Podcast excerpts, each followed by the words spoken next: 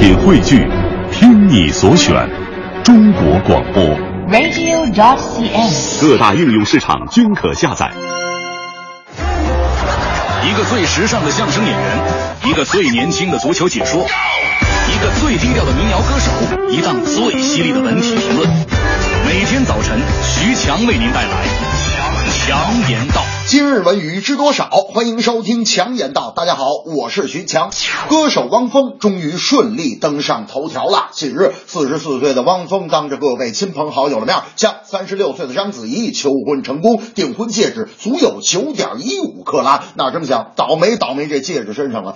新浪对此事件的报道署名为公关稿，该公关稿出自九点一五克拉那英国钻戒公司。网友借此隔空喊话：“中国好声音四，给汪峰老师涨点钱吧！”难得上了头条，为啥搞得那么商业呢？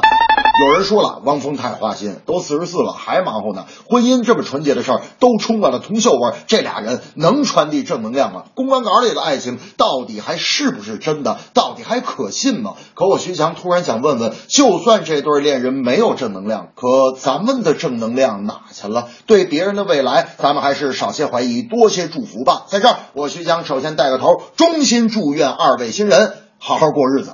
不过这汪峰也是，你说写歌那个歌词那么的积极向上，可自己的感情问题怎么就那么不顺序呢？我经常觉得你唱的歌啊和你做的事最好是保持一致。在祝福汪峰的同时，我也希望他一定要这个自由吧，你坚强吧，你别迷茫的什么生命啊，他理想，他开始的滚来滚去，最后你这感情你一定得光明。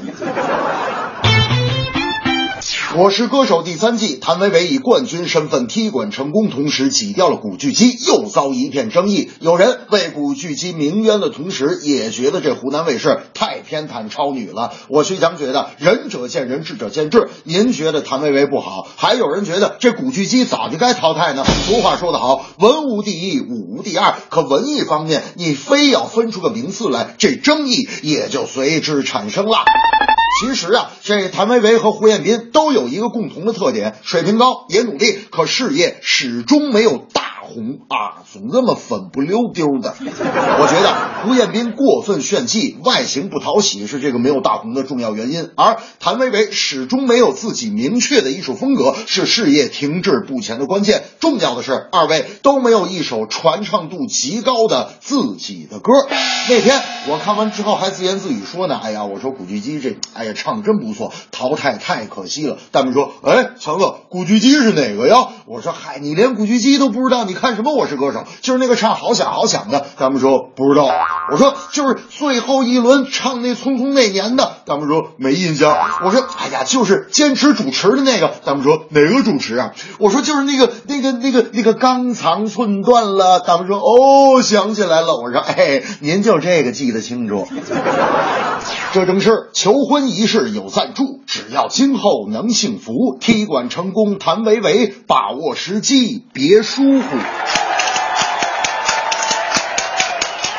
竹板打打得齐，汪峰求爱章子怡，生活打拼靠自己，这个幸福才是硬道理。我是歌手，实在给力。古巨基淘汰有争议，别把名次看得重，视只要观众被感动，只要观众被感动。